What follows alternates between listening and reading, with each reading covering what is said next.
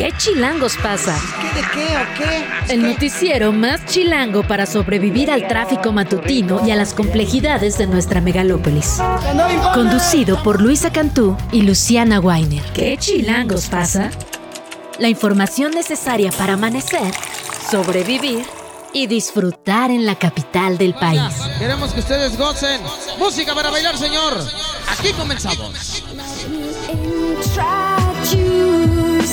One to the other, that dream and 7 de la mañana con 2 minutos. Hoy es jueves 23 de noviembre y esto que estamos escuchando es la nueva canción de Rosalía, aunque usted no lo crea, compuesta por supuesto por Bjork. Por eso tiene estos sonidos tan típicos de ella y aunque está completamente en inglés, pues suena como de otro mundo. Tiene una buena causa, todo lo que se recaude con esta canción va a ser para que se regule la cría de los peces en Islandia, la patria de Bjork. Es un video, por cierto, en el que las artistas hacen una especie de como coreografía de artes marciales, están vestidas de blanco, muy todo muy al estilo Bjork y sin duda pues un nuevo reto para la Rosalía. Buenos días, Luciana Weiner. Luisa Cantú, ¿cómo estás? En efecto, un video muy peculiar, ¿no? Muy extraño, muy... Para Rosalía, porque de Bjork es como Bueno, la media, sí, ¿no? exacto, exacto. Sí, pero es un, es un dúo interesante, ¿no? Sí. Un dúo que contrasta y una canción, pues también, ¿no? Que muestra estos contrastes, pero con una fuerte impronta de Bjork, en efecto. Leo que dice, a ver si lo alcanzamos a escuchar, que en algunos momentos hay una frase en español que es yo quiero besarle. Ah, caray. Esa no la había escuchado. Yo la verdad Yo quiero no sabría que la Rosalía participó en esto, honestamente, ¿no? Sí, si, no, si uno no ve el video, si no tiene el contexto, Sí. la verdad es que tiene una fuerte, digamos, marca de Bjork, pero interesante, sin lugar a dudas, Sí, Luisa Cantú. bien por ambas, ¿no? Bien, bien, bien, me gusta. Una española y una islandesa. Y está interesante la causa, ¿no? Como que se regule la cría de peces. Pues sí, cada quien con su fauna nativa. Sí. Ahora sí que ni cómo juzgarla. Ojalá que, pues, efectivamente logren mucho dinero para proteger la fauna del lugar de origen de esta cantante. De eso sí no hay duda, ¿no? Que van a ganar dinero con la Sí, canción. Mira, sí, eso sí está asegurado. Luisa Cantú, ¿qué cantidad de información tenemos el día de hoy en este jueves 23 de noviembre? Un jueves heladísimo. Bueno, heladísimo. ¿Heladísimo? Creo que por ahí ya, ya me transformó. No está heladísimo tampoco, pero sí ha hecho mucho frío más de lo que estaba. Para estándares de nuestras últimas semanas, creo que de Exacto. hecho este debería ser el clima de noviembre, en realidad. Sí, la verdad Pero es que ya veníamos Teníamos atrasados. como calorcito en las últimas semanas. Hoy en la mañana decía la jefa de información, ya me preocupaba que no, que no hiciera frío. Yo, bueno, tienes razón. Pero, bueno, lo que sí hay que preocuparse, que es esta lluvia en noviembre. Sí. Tú que eres aquí la que pone las fechas, las efemérides, la Claro, que pero yo soy purista con la forma de festejar, no con el Oh. clima. O sea, eso está bien, puede variar. Ah. Sí, da de permiso. No, pero eh, justamente hoy es, por cierto, Día de Acción de Gracias por allá en los Ah, Estados Unidos. cierto. Pero al parecer hay un montón de gente que lo festeja aquí en México. ¿No te ha sí. invitado gente random a comer Sí, de sí, rarísimo. He, tenido años rarísimos de comer cosas muy extrañas, muy peculiares. O sea, yo soy purista mermelada carne. pero no de territorios. Así da- damos la bienvenida en este espacio a todo tipo de celebraciones. Sí. Así que si usted va hoy a reunirse a cenar cosas ricas, Que nos invite. Pues que lo- Ah, Primero que nos invite. que lo disfrute, pero a Luciana no se le va una. Entonces también invite, por favor. Y Sí, bueno, así como aquí hay acá, agradecimiento, Me gusta el concepto de dar gracias y comer. Bueno, a mí, a mí también, la verdad. Sí, sí, si lo ponemos así. o sea, excelente, puesto en la verdad. esa. La verdad que sí. Pero bueno, quienes no están dando tantas gracias son los políticos y las políticas. Ayer salió Adrián Rubalcaba a decir que siempre, ¿no? Que no, que no se va del PRI, que no estaba seguro, que Bueno, lo pensó que- bien, que se desenojó. ¡Qué cosa! Que ahora uso la palabra pausa también, ¿no? Como Sandra Cuevas de eh, voy a ver cómo se decide. Un poco me sonó esa historia a Marcelo Ebrard, ¿no? Voy a ver cómo Bueno. reaccionan a mi denuncia y entonces sabré qué hacer con mi pausa al PRI. Y es de que nunca habías hablado de una pausa. Pero ahora dice, en realidad estoy decidiendo todavía. Sí, dice que no se va a sumar ni a Morena ni al Partido Verde, eso dice en este momento. Habrá que ver qué pasa con Sandra Cuevas. Creo que Sandra Cuevas sí ya no está en ese lugar para volver atrás con todo lo que dijo, ¿no? Así de me equivoqué, me enojé. Yo creo que eso sí ya, ya no es posible. Habrá que ver qué pasa con la bancada del PRI en ese sentido, ¿no? Pensando un poco en lo que había dicho en un inicio Adrián Rubalcaba sobre el tema de la ratificación de la fiscal Ernestina Godoy. Él dijo que tanto él como los legisladores que lo acompañan, que lo apoyan, iban a votar por la ratificación. Ahora bien, muchos legisladores se desmarcaron de esa postura. Y habrá que ver qué dice la bancada del PRI. Eso vamos a platicar en un ratito más. Así es, vamos a estar hablando sobre eso y sobre la, nota que es eh, portada en prácticamente todos los medios de comunicación, esta detención de el Nini, digamos el pues cuarto al mando, dicen algunos analistas de seguridad, el presunto guardaespaldas o jefe de seguridad de los Chapitos a quien se le achaca el culiacanazo. Lo cierto es que aunque se habló de este operativo de inteligencia y demás, son coyunturas muy específicas, ¿no? Esta Sí. reunión trilateral, digamos, Estados Unidos, China, México, en la que se habló precisamente de fentanilo y los resultados inmediatos de uno de los grupos a los que se acusa precisamente de ser los principales traficantes de fentanilo hacia el norte, pues o es una casualidad muy políticamente correcta o apropiada o pues se van a mover cosas. Y la verdad es que ocurre con mucha frecuencia, ¿no? Esto de las reuniones y los posteriores arrestos, lo cual, a ver, si se están haciendo conforme a la ley, si están haciendo bien, pues es una buena noticia. Habrá que ver, eh, y esto lo platicamos ayer, muchas veces se nos va de la dimensión. Todas parecen ser grandes arrestos, todos parecen ser, eh, digamos, grandes victorias en la lucha contra el narcotráfico. Y lo cierto es que no tenemos tanta información, no sabemos exactamente qué implica este, esta captura, qué implica para quién, qué consecuencias va a tener. Platicamos de eso un poquito más adelante, también en la información internacional, tregua, esta tregua, esta famosa tregua en Gaza y la liberación de rehenes, se hablaba que iba a empezar el día de hoy, sin embargo se aplazó hasta el viernes, los ataques siguen en la franja de Gaza por parte de Israel. Platicamos de eso y mucho más. Luisa Cantú, ¿te parece si arrancamos? Venga.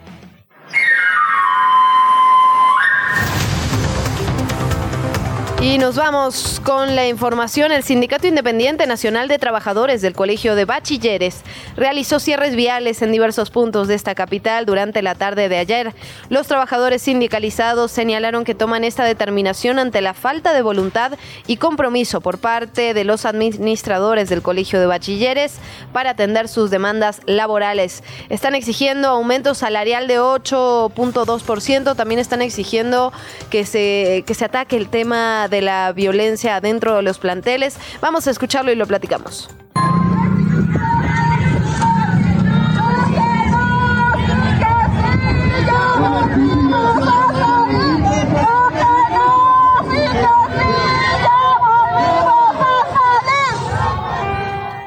Así se manifestaban en varios planteles. El gobierno de la Ciudad de México funcionó como un mediador, digamos, para atender a los manifestantes. Es un tema federal, pero el, gobierno capitalino ayudó en ese tránsito. Lo informó, de hecho, el secretario de gobierno, Ricardo Ruiz, y dijo que se están realizando mesas de diálogo a fin de que se llegue a un acuerdo. Obviamente, la principal demanda que tienen está relacionada con los derechos laborales, con el salario, pero también hay una discusión muy amplia sobre el tema del acoso sexual en los planteles, porque por un lado, y esto era interesante, me pareció, me llamó la atención, estaban pidiendo, digamos, que se atiendan, ¿no? que se hagan protocolos claros, y por otro lado, decían algo así como que se respete el debido proceso, un poco pensando en eh, los, mayoritariamente los, pero también las señaladas. Entonces, interesante ahí todas las demandas. En principio es la segunda vez ¿no? que entran en paro este año. Habían pedido ya un aumento, se les dio un aumento del 4%, si no me equivoco. Veremos qué pasa en esta ocasión. Sí, lo que pasa es que el argumento es que tiene que ser eh, un poco lo mismo que con ciertos trabajadores del Poder Judicial antes de todo el tema del Poder Judicial y los fideicomisos, porque hubo dos momentos de manifestaciones, que es si la inflación es del 7, tendrías que partir del 7%. ¿no? Absolutamente. Bueno, eso es, digo, parte del, del argumento, por lo menos. Néstor García, alias El Nini, el presunto jefe de seguridad de los Chapitos, señalado de ser el responsable del llamado Culiacanazo, fue detenido por efectivos de la Guardia Nacional y de la Secretaría de la Defensa Nacional. Esto pasó en la ciudad de Culiacán, así lo confirmó la Secretaría de Seguridad y Protección Ciudadana. Néstor García fue capturado tras un enfrentamiento en una zona residencial, ahí en Culiacán, que se llama Colinas de la Ribera. De inmediato se activó un protocolo de seguridad en la capital sinaloense. García ya está en las instalaciones de la Fiscalía Especializada especializada en materia de delincuencia organizada aquí en Paseo de la Reforma, en la Ciudad de México. Se le van a hacer pues todo lo protocolario, exámenes médicos y posteriormente se pondrá a disposición de un juez federal. El gobierno de los Estados Unidos ofrecía hasta 3 millones de dólares por información que llevara a su captura. Aquí el tema es extradición es casi segura, ¿no? Esto, digamos, eh, esto de hacer los objetivos prioritarios y una vez que se capturan pedirlos en extradición es algo que hemos visto varias veces por ciertos objetivos del gobierno estadounidense y los delitos donde podría juzgársele están en la Corte de Nueva York. Sí. Protagonista de muchas historias binacionales por ser donde se juzgó a Genaro García Luna, Sí. al Chapo Guzmán. Y lo cierto es que lo que posiblemente se busque es un criterio de colaboración. Veremos qué pasa en este sentido. Le damos seguimiento en otros temas que ya lo platicábamos. La Secretaría de Gestión Integral de Riesgos y Protección Civil aquí en la capital activó la alerta amarilla para 11 alcaldías capitalinas. Esto por el pronóstico, evidentemente, de bajas temperaturas para la madrugada de hoy. La institución prevé que la presencia de bajas temperaturas provoque una sensación térmica de fría a helada durante las primeras horas de este jueves. Hablamos de Álvaro Obregón, Coajimalpa, Magdalena Contreras, Milpa Alta, Tlalpan y Xochimilco, además de Benito Juárez, Coyoacán, Gustavo Madero, Tláhuac e Iztapalapa. Atención ahí, se recomienda a los habitantes de las alcaldías prepararse para las temperaturas de los 4 a los 6 grados y obviamente las horas más frías de 5 a 7 de la mañana, nuestro horario preferido de Luisa. Damos fe, sí, confirmamos. La próxima semana el Pleno del Senado va a discutir la terna propuesta por el presidente Andrés Manuel López Obrador para ocupar la vacante que dejó Arturo Saldívar en la Suprema Corte de Justicia de la Nación. Hay que recordar que esta terna está compuesta por Berta María Alcalde Luján, Lenia Batres Guadarrama y María Estela Ríos González. La Comisión de Justicia es la que tiene que verificar que estas candidatas cumplan, digamos, con los requisitos mínimos constitucionales y después se va a convocar a cada una de ellas para que comparezcan, para que sean entrevistadas, digamos, ante esta comisión. Si la comisión ve que todo está bien con alguna de ellas, va a presentar un dictamen al Pleno del Senado con los requisitos de elegibilidad. Esto se tiene que publicar con 24 horas de antelación a la sesión donde el Pleno lo va a votar. Puede también que se rechace, que digan ninguna de estas es idónea según nuestros criterios y entonces llamar a que el presidente proponga a tres personas más. Lo cierto es que hasta este momento la oposición ya ha dicho que no acompaña ninguno de los tres nombres. Sin lugar a dudas, recordemos que son dos, dos opciones. eh, Una nueva terna se podría presentar y después, si esta vuelve a ser rechazada, pues ya sabemos que se elige directamente por parte del Ejecutivo. Nos vamos con otros temas. Eh, el activista Adolfo Enríquez Vanderkamp fue asesinado la noche del martes cuando salía acompañado por otra persona de una taquería en pleno centro de León, Guanajuato. Dos hombres lo interceptaron, le dispararon directamente al menos en ocho ocasiones en el exterior de esta taquería, ubicada en la zona del monumento del Arco de la Calzada. La Secretaría de Seguridad de León informó que mantiene un intenso operativo para buscar a los responsables. Adolfo Enríquez era un activista que se dedicaba a exhibir videos de robos, fotografías de delincuentes, principalmente hablamos de asaltantes y asesinos. Criticaba evidentemente la ineficacia de la Fiscalía General del Estado porque él ponía toda la información, incluso digamos hasta hablamos de teléfonos, direcciones, etcétera, y la Fiscalía no actuaba. El activista cuestionó fuertemente también el gobierno del alcalde panista de León, que Héctor López Entre 2015 y 2021 gobernó y fue asesinado.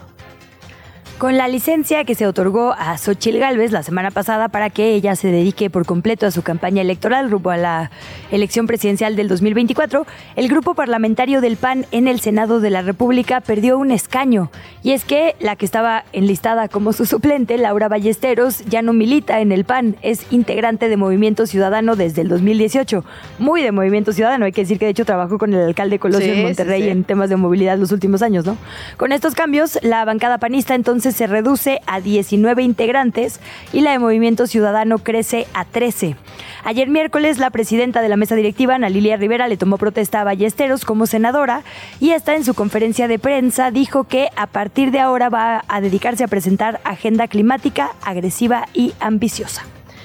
En otros temas, Clara Brugada, precandidata única por Morena a la jefatura de gobierno en 2024, arrancó este miércoles sus encuentros con militantes y simpatizantes del partido en la Ciudad de México. En un mensaje en sus redes sociales, la exalcaldesa de Iztapalapa compartió que en este periodo se va a dedicar a escuchar los sentimientos de la ciudad para conformar una agenda que lleve a concretar el segundo piso de la transformación. Vamos a escucharla.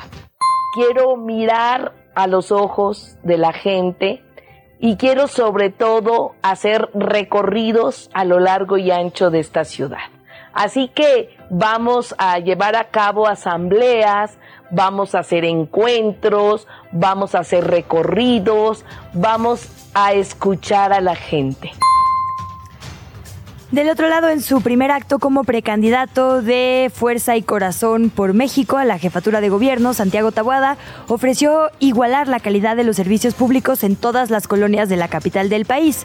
Según él, se va a sacar a Morena del poder a punta de votos en los comicios del próximo año. El panista anduvo desafiador, eligió la alcaldía de Iztapalapa para iniciar sus asambleas como precandidato del frente opositor. Bueno, la verdad es que ya estuvo por allá y le dieron una especie de bastón, ¿te acuerdas? Como Sí, de sí, mando sí. también. Estuvo presente ante vecinos de la demarcación y ofreció terminar con las marcadas desigualdades que hay en la capital del país. Y como ya lo decíamos, Adrián Rubalcaba anunció que, a ver, o sea, que puso una pausa a la renuncia Ajá. del PRI. Sí. Esto, Exacto, así, dicho. lo estoy citando. ¿Qué le digo? ¿Qué le digo? Esto en tanto no se resuelva el juicio que interpuso ante el Tribunal Electoral de la capital contra el proceso interno de oposición por la candidatura a la jefatura de gobierno. Es decir, él impugnó la decisión ante el Tribunal Capitalino y dice que hasta que esto no se resuelva va a dejar en pausa esta renuncia que ya había anunciado. En conferencia de prensa aseguró que no tiene intenciones de irse al Partido Verde o a Morena, pero que sí quiere ser abanderado de la oposición por la jefatura de gobierno. Mejor lo escuchamos directamente. sino a la militancia responsable, en la cual confío y confían en mí. Y ellos me han pedido que no presente mi renuncia de manera formal en tanto no se resuelva este juicio. El juicio lo he presentado ante el Tribunal Electoral de la Ciudad de México y lo presenté también ante la instancia del partido político que le correspondía siglarme. Lo cierto es que no es tan poco hábil lo que está haciendo. O sea, bueno, poner una pausa a su renuncia sí está, digamos, eh, digno de analizar. Pero la verdad es que lo que hace es ponerle el peso político a Xochitl. Porque cuando dice, Xochitl, la que hay de o no sé qué, interven, si no interviene, ¿sabes? Parece que entonces efectivamente la decisión viene de las cúpulas partidistas. Y si interviene, pues los va a meter en una bronca porque evidentemente el candidato es Santiago Tabuada. Entonces lo que está haciendo más bien es pues tratar de generar ruido en su favor. Sin lugar a dudas lo podría haber hecho antes, digamos, antes de romper. Podría- No, bueno, se, va, se ve que aquí vamos sobre la marcha, ¿eh? Renunciar, Sí, de sí, renunciar. sí. Ahí con todos, ¿eh? Con todos es igual, que siempre sí, que siempre no, en fin. Y yo no sé si te, te ha pasado, pero he visto nuevos volantes por toda la ciudad de Rubalcaba. ¿No? No, no me Ayer justo me tocó, en, ya ves que me encanta pasear por la ciudad todo el Sí, día, ida y vuelta, cruzarla a todas horas. Ayer por la zona de la Condesa justo vi ahora. Vas que paseas todo el día, ¿verdad, Luisa? ¿Qué haces? no. Eh, o estás trabajando eh, Acuérdate volanteando, que no amiga. es ni vagancia ni chisme si tienes credencial de reportero. Entonces yo me dedico a reportear todo el día. Así, ¿Por qué no conocía. ¿por qué no conocía esa frase? De nada, amiga. Sí, gracias. Y, y empecé a ver que hay, sobre todo en esta zona de la Condesa, también un poco en Coyoacán, nuevos. ¿Cómo se llama? O sea, estos que son como pósters de papel. Bueno, Ajá. eso sí, de papel para que sean menos contaminantes. pero Pegados como como estos en los- en Ajá, los postes en los de muros o en los postes de luz, que justo dicen Adrián Rubalcaba con su dragoncito este como de Ajá. Mushu de Mulan, así. ¿Y tiene, ¿Y tiene el símbolo de algún partido? Y eh, pues fíjate que el color es como rojo, que siempre ha sido el que él usa, pero rojo morenoso. Ah. Eso sí, como rojo Entre quemado. el rojo y el Rojo y quemado, el así que podría ser todo. Qué bueno, maravilla. así las cosas en lo local. Vamos a las personas presidenciables. Durante el inicio de su precampaña, como ya lo había anunciado, Claudia Sheinbaum empezó con este podcast. Él dice, ella dice que el podcast tiene el objetivo de que la gente la conozca un poco, digamos, más íntimamente en estas Ajá. conversaciones que va a tener sobre ciencia, tecnología, cultura, activismo, derechos humanos y básicamente todos los temas en conversaciones con invitados que va a tener. O sea, va a ser aquí host de un podcast de personalidades. En el primer programa, de hecho, habló sobre fake news con Poncho Gutiérrez, que es este influencer, director creativo de El Deforma, bastante viral siempre, ¿no? Sí, Es sí, también sí. hay un acierto, digamos, si está buscando hablarle a las juventudes, pues Poncho fue un paso hacia allá. Vamos a escuchar lo que dijo Claudia Sheinbaum el día de ayer. imponen. La diferencia es que hay imposición. De este lado, lo que hay es democracia. Hasta ahora nadie ha dicho que era el movimiento. Eh, a diferencia de otros lugares en donde traen un montón de problemas, porque hay de edad. Aquí no hay de edad, aquí hay democracia. Déjame decir ahí, los podcasts pueden salir muy bien o muy mal. Sí, no es tan fácil hacer un podcast, No, ¿eh? para nada. Y también depende un poco quién es el interlocutor o la interlocutora. El otro día, por morbo, porque así como soy vaga y paseadora, también me gusta el morbo, me metí a ver este de Diego Rusarín, que es conocido por su elevada argumentación, o sea, elevada casi imposible de entender, ¿no? Porque es como los conceptos así súper elevadísimos. Y invitó a Marcelo Ebrard. Y entonces empieza diciéndole, ya sabes, ¿tú estás de acuerdo con Montesquieu o con Rousseau en el argumento sobre cómo se deben organizar las sociedades a partir de la luz del siglo XV, no sé qué? Y obviamente Marcelo dice que, ah, mira, para mí lo importante. y la verdad es que pues termina siendo un podcast horrible. Rosarín Wow. presumiendo todo su conocimiento, el pobre Marcelo como bateando así de... Sí, está muy bien, doctor, pero de lo que yo venía a hablar. Exacto. Entonces, está muy bien querer acercarse a las herramientas de Chiavos, pero Pero Hay también que hay que, bien. saber, hay que saber comunicarlas, no es solo sí, sí, sí. poner un No micro. nada más nos gusta porque es podcast, sino el fondo también será, será interesante de verlo. Eso sí, hay que darle que es una propuesta distinta, ¿no? Se les había criticado a Xochitl y a Claudia que sus spots fueron demasiado tradicionales. ¿no? Como que ellas trabajando, gente de todos colores y sabores de fondo. Y el de Samuel y Mariana por lo menos era pues más directo, ellos en un Tesla, o sea, nada de que bochito, nada de aquí directo, No, somos no. estos regiomontanos de San Pedro, Comper. Eso, eso es lo único que no podemos decir de Samuel García y, y Mariana Rodríguez, ¿no? o O sea, sea- que le van a atinar al tono de los chavos, se lo van a atinar. Sí, como muy inspiracionista, muy como es toda la figura de Mariana, ¿no? En general. Que, insisto, vende. Yo compré sus aretitos la semana pasada porque la verdad es que su marca de aretes. Lo dijiste al aire, la vende muy Yo jamás es- hubiera ventilado esa Estaban en oferta del buen fin, la verdad. O sea, no fue así de.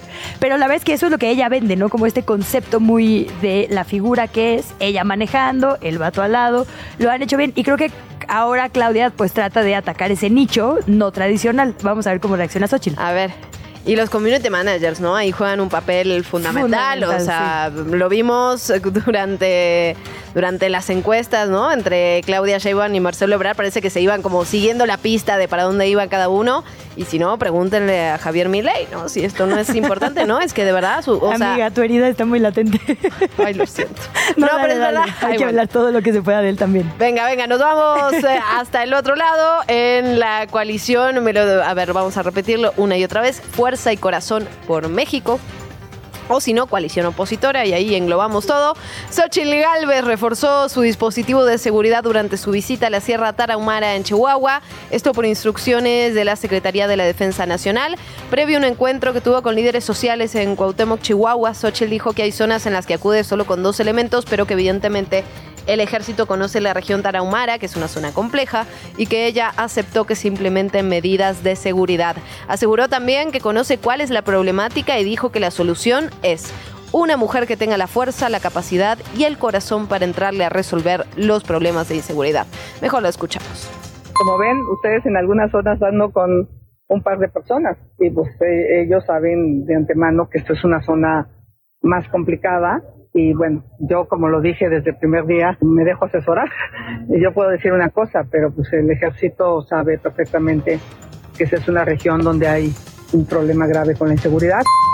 Y cerramos con Samuel García, que va a recorrer México, no a pie, no quedándose a dormir, comiendo taquitos como Anaya en su momento, Sí, en el no. piso, a bordo de un Tesla, el que le regaló a su esposa Mariana Rodríguez, en un guiño a esta pues inversión que anunció, que todavía no hemos visto, pero bueno, que confirmó el mismísimo Elon Musk, de la compañía automotriz en Nuevo León. Dijo que si gana, va a renovar también la Constitución Federal. La voz de Samuel García. Saquen los eléctricos, porque si hay cargadores, vamos a poder llegar hasta Ciénega en la Tesla. Ahora sí levanten unos lonches, un dip, unos rufles o algo para alambre. Es chistoso hasta que... No, es chistoso. Exacto, es Bueno, chistoso pues- hasta que es tu presidente. Saca los rufles, mana. La entrevista. ¿Ya estás grabando?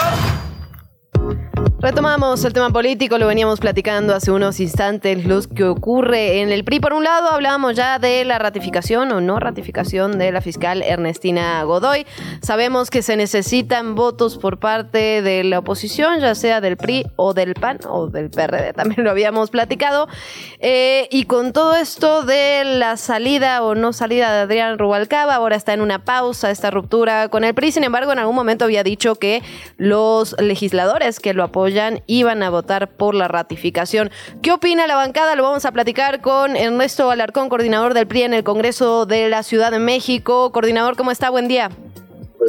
Hola, buenos días, Luisa Luciana.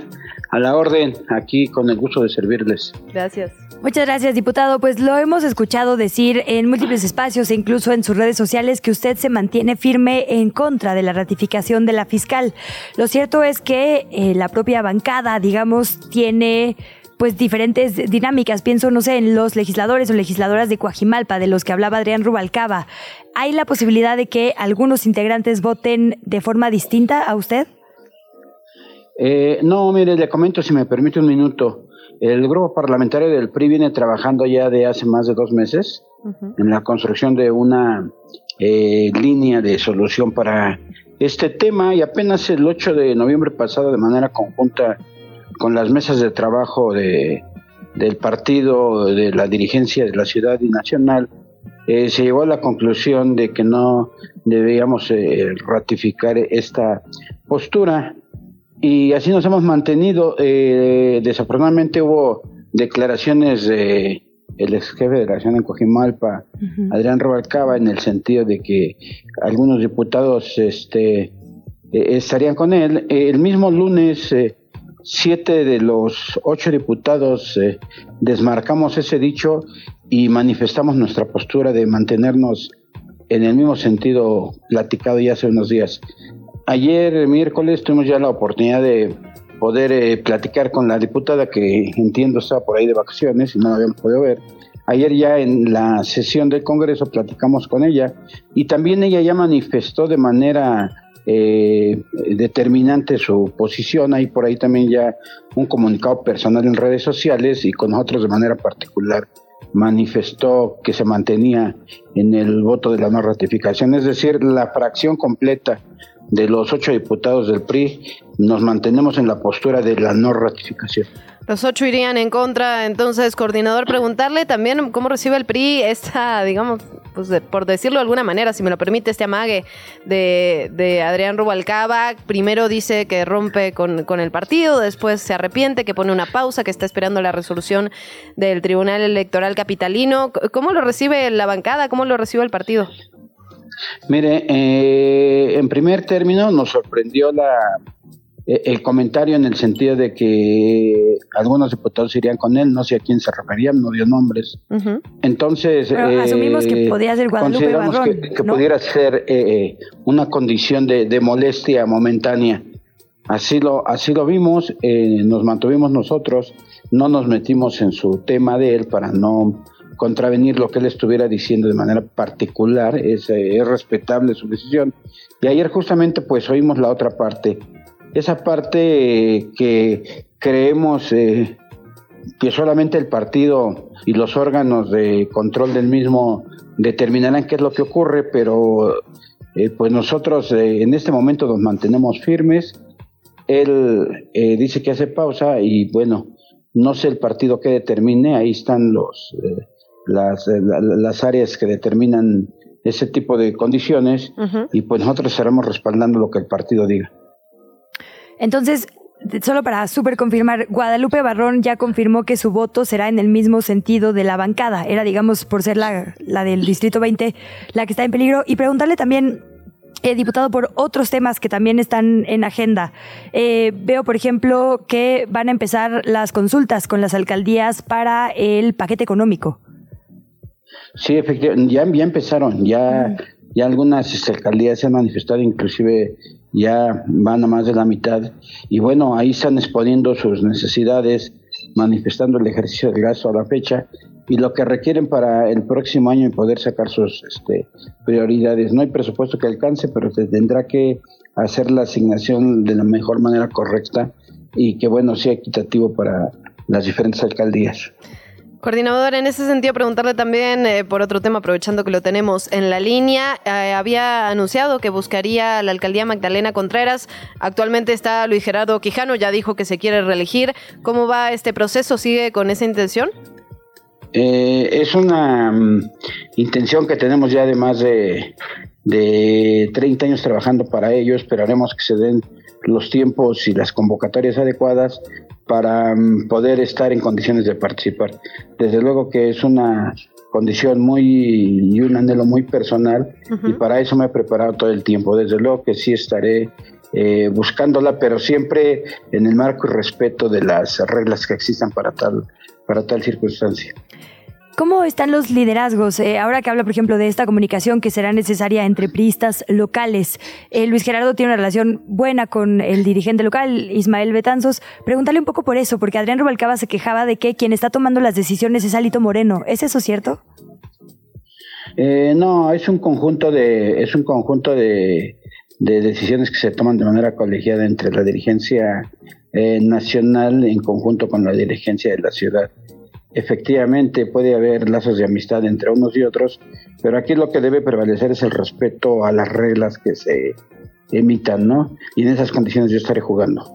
Y justamente, ¿cuáles son esas reglas o qué sabemos sobre esas reglas? No, todavía, no, salen, hay que esperar a que, a que las determinen. Estoy hablando a nivel local de las alcaldías. ¿eh? Sí, todavía no, sabemos nada. Se están construyendo ahorita, por eso digo, cuando las conozcamos, entonces este, valoraremos ahí, eh, considero que tengo eh, eh, un poco de, de, ventaja en el cumplimiento de ello, entonces me da las condiciones para poder competir y yo espero las reglas para poder decir aquí está mi, mi cumplimiento de, condiciones y adelante, ¿no? Será un proceso, será un proceso como todas las temporadas electorales y ahí espero poder competir. Estoy preparado para cualquier que sea el resultado.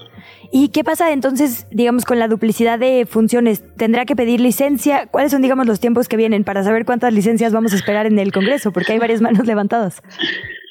En cuanto a la condición de diputados locales, no precisamente se requiere abandonar el cargo. Sin embargo, si fuera un requisito interno de los partidos, pues estaríamos también pidiendo licencias, aunque legalmente no, para los diputados no este no aplica, ¿no? Pues estaremos muy al pendiente de esto, coordinador. Agradecerle, por supuesto, su tiempo. Entonces nos quedamos los ocho, los ocho diputados del PRI irían en contra de la ratificación y usted buscaría, buscaría encabezar la alcaldía Magdalena Contreras. Vamos a estar dándole seguimiento, por supuesto. Muchísimas gracias. Gracias a ustedes. Buenos días. Muy buenos días. La mañanera. Quieren prohibirla, imagínense. Antes de pasar a la mañanera, solo decir esto, ¿no? Que justo es importante por eso que empiecen las reuniones con las alcaldías, porque ahí es el otro punto, tú lo sabes bien, de negociación, ¿no? Absolutamente. Sobre todo entre partidos políticos, es de que, ah, bueno, quieres para tus alcaldías un poco de mejores condiciones, negociemos. Es una estrella de floja que creo que también es importante seguir.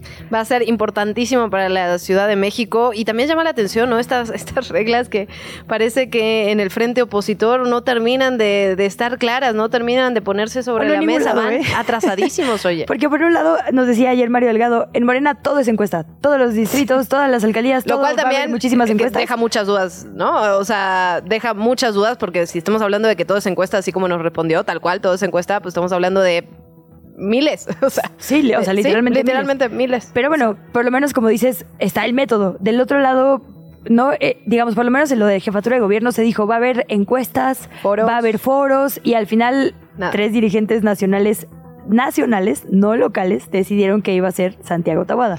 Entonces, la verdad es que ahí pues parece ser que es mejor llevarse bien con Alito que con la dirigencia local. Sí, la ciudadanía, los este militantes han estado absolutamente borrados, la verdad, hasta el momento del, del, todos los procesos del frente opositor. Y es lo mismo que te acuerdas que denunciaba Víctor Hugo Lobo, también, que dijo el PRD aquí en la ciudad está borrado, es Zambrano quien está tomando las decisiones y Zambrano mismo lo confirmó aquí, dijo pues sí, en lo personal yo valoré sí, y lo mejor era decidir por Tabuada, ¿no? Entonces, pues ahí esos tres han sido ampliamente señalados.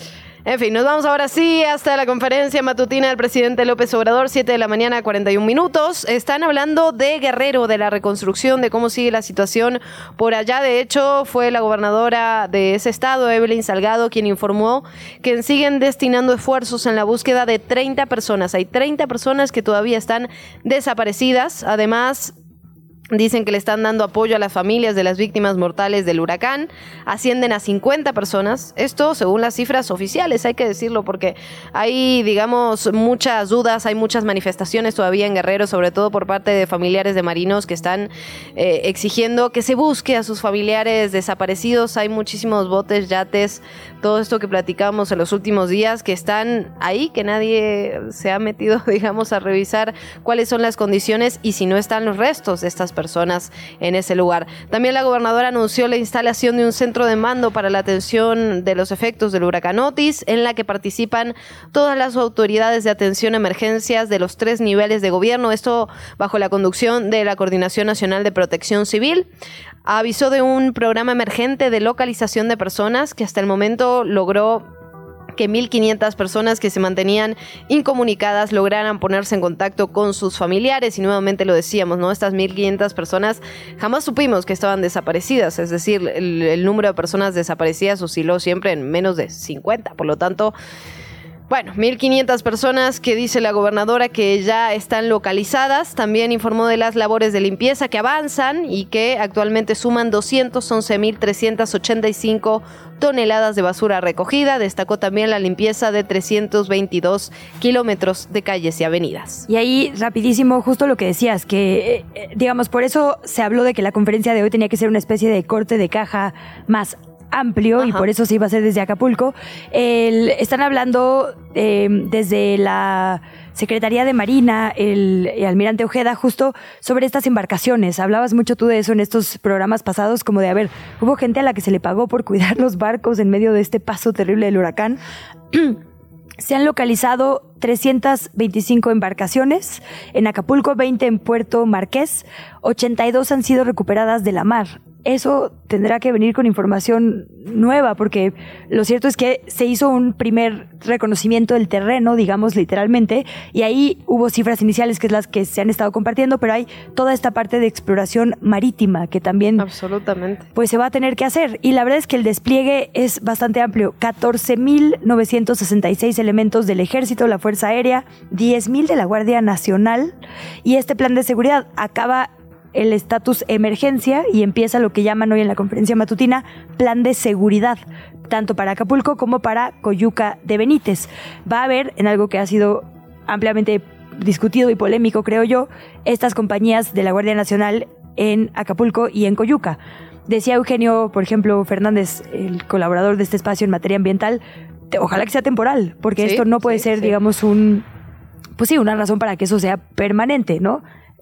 Digo, obviamente tiene que haber seguridad regularmente, pues, pero no establecimientos de cuarteles para que ese sea el eje medular de la reconstrucción. Tendría que ser justo el enfoque ambiental, el enfoque social, pero lo cierto es que en esta etapa de transición, pues sí hay que tener un despliegue amplio. Sí, el otro ángulo que, que tenemos que tocar, que creo que está un poco abandonado, es el tema de las infancias eh, en Acapulco. Digamos, anuncian este retorno a las escuelas, pero son las escuelas que están en condiciones. El resto de las escuelas, de los cuales se tiene además un censo muy parcial, porque finalmente el censo que, hizo, que hicieron las autoridades está relacionado con las propias escuelas que pudieron notificar que tenían daños. Entonces, todas las que están incomunicadas todavía, obviamente pues no tenemos registro de ellas. Entonces, ¿qué va a pasar con estas infancias? Además, en un estado donde sabemos el crimen organizado está inmiscuido profundamente en el tejido social.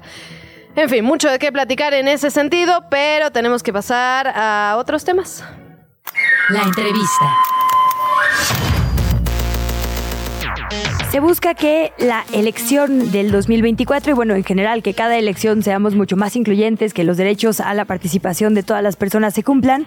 Y de esto vamos a estar platicando con Mauricio Huesca Rodríguez, él es consejero electoral y presidente de la Comisión de El Voto en Postración, algo que vale la pena poner sobre la lupa. Bienvenido, consejero, muchísimas gracias. Hola, ¿qué tal? Muy buenos días y pues un gusto estar aquí con ustedes y su auditorio para platicar de estos temas de inclusión relevantes para toda la ciudadanía. Sin lugar a dudas, consejero, muchísimas gracias por tomarnos la llamada, preguntarle, digamos, eh, de forma general, ¿qué sería el voto en postración? ¿Desde cuándo se ha implementado? ¿Cómo, cómo se garantiza que las personas puedan acceder a este?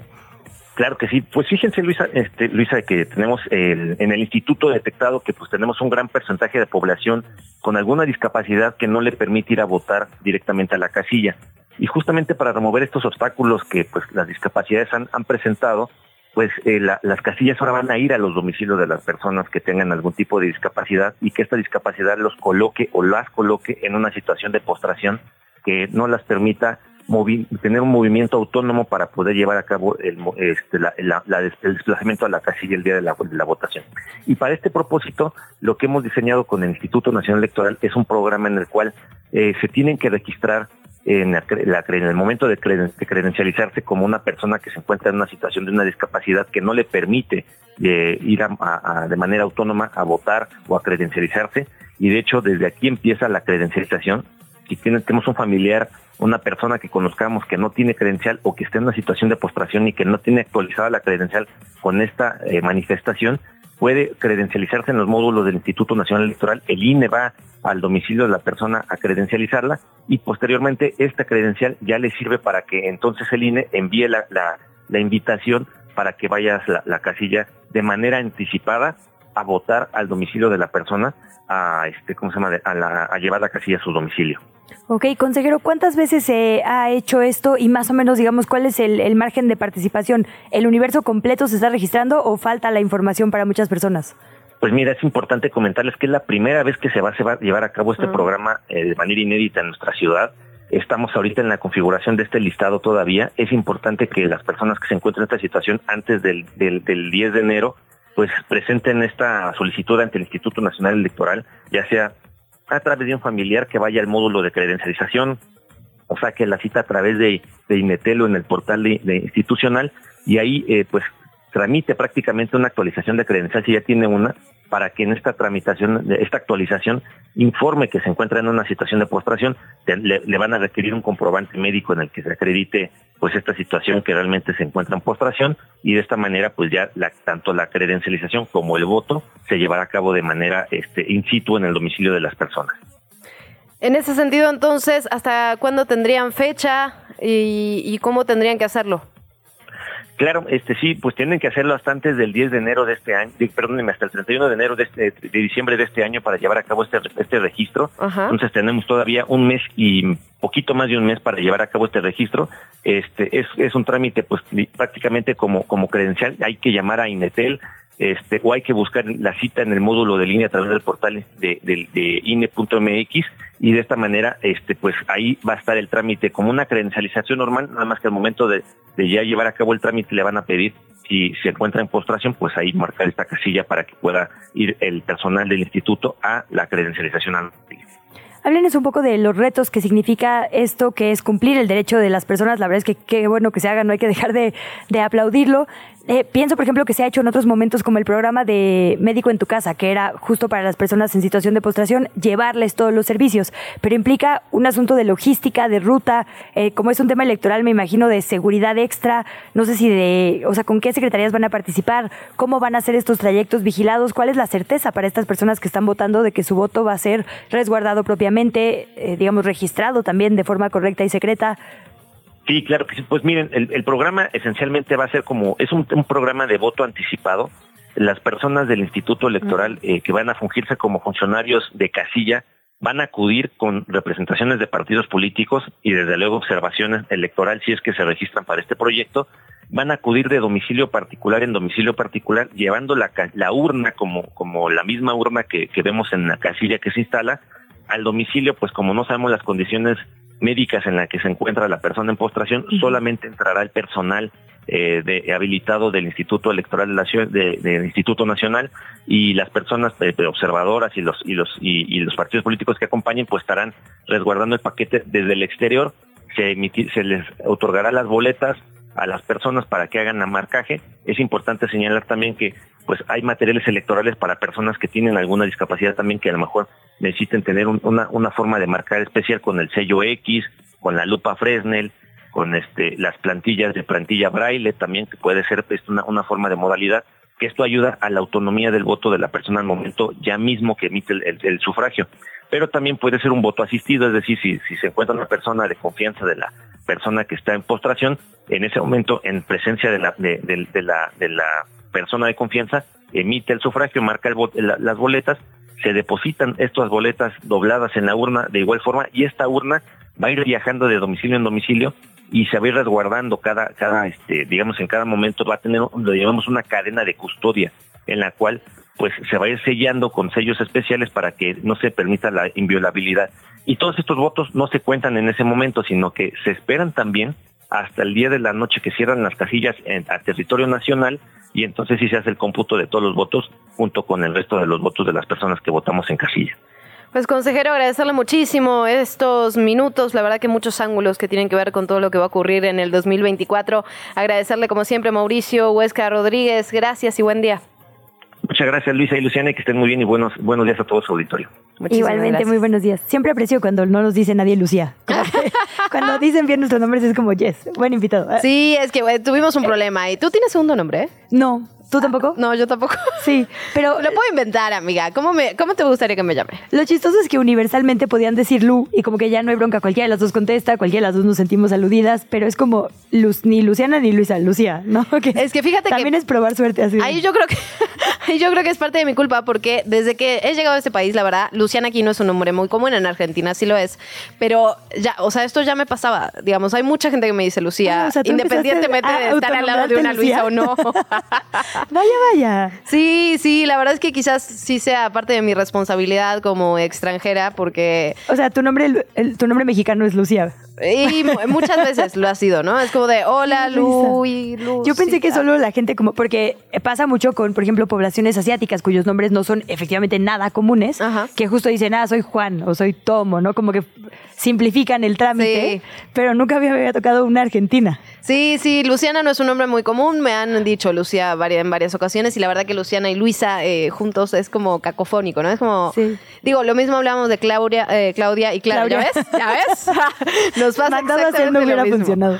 Así que bueno, sí, Bueno. pues, pues Lu, Lu, sí, ya los decimos que nos diga Lu, pero nadie nos dice Lu, la verdad. Sí. Bueno, aplausos a este entrevistado que pudo decir nuestros nombres. También cuando los oficiales de la Secretaría, porque esos, uno sale muy bien, otro no. También ya, Sí, ya es estoy guardando difícil, los que siempre se acuerdan bien de nuestros nombres. En fin, importante esto que nos dicen sobre el voto en postración y que será una votación anticipada, porque está la votación anticipada desde el extranjero, la votación anticipada de personas privadas de la libertad. Ahora está, hay un porcentaje importante que, como en otros países, hará llegar su voto antes. Esto es novedad en nuestro país, la Sí. verdad, de unos años para acá. Así que reconfigura también la dinámica de la eh, elección el próximo 2024. Le reportaremos de cerca, por supuesto. Sí, sin lugar a dudas, que bueno que se estén tomando estas acciones para subsanar esas, eh, digamos, esas faltas históricas que teníamos. 7 de la mañana, 57 minutos, estamos de regreso en ¿Qué chilangos pasa? Nos vamos con más información. Andrés Layú, secretario de Movilidad Capitalina, lamentó el fallecimiento de una usuaria de Ecobici que fue arrollada por un camión en calles de la alcaldía Cuauhtémoc. De acuerdo con el funcionario, los hechos ocurrieron el martes 22 de noviembre, con lo que se emprendió una investigación por parte de la Fiscalía General de Justicia de la capital. Sobre este hecho, del cual fue responsable una unidad del transporte de la empresa El organismo regulador de transporte informó que tras el incidente la mujer fue trasladada al hospital, sin embargo murió en el lugar.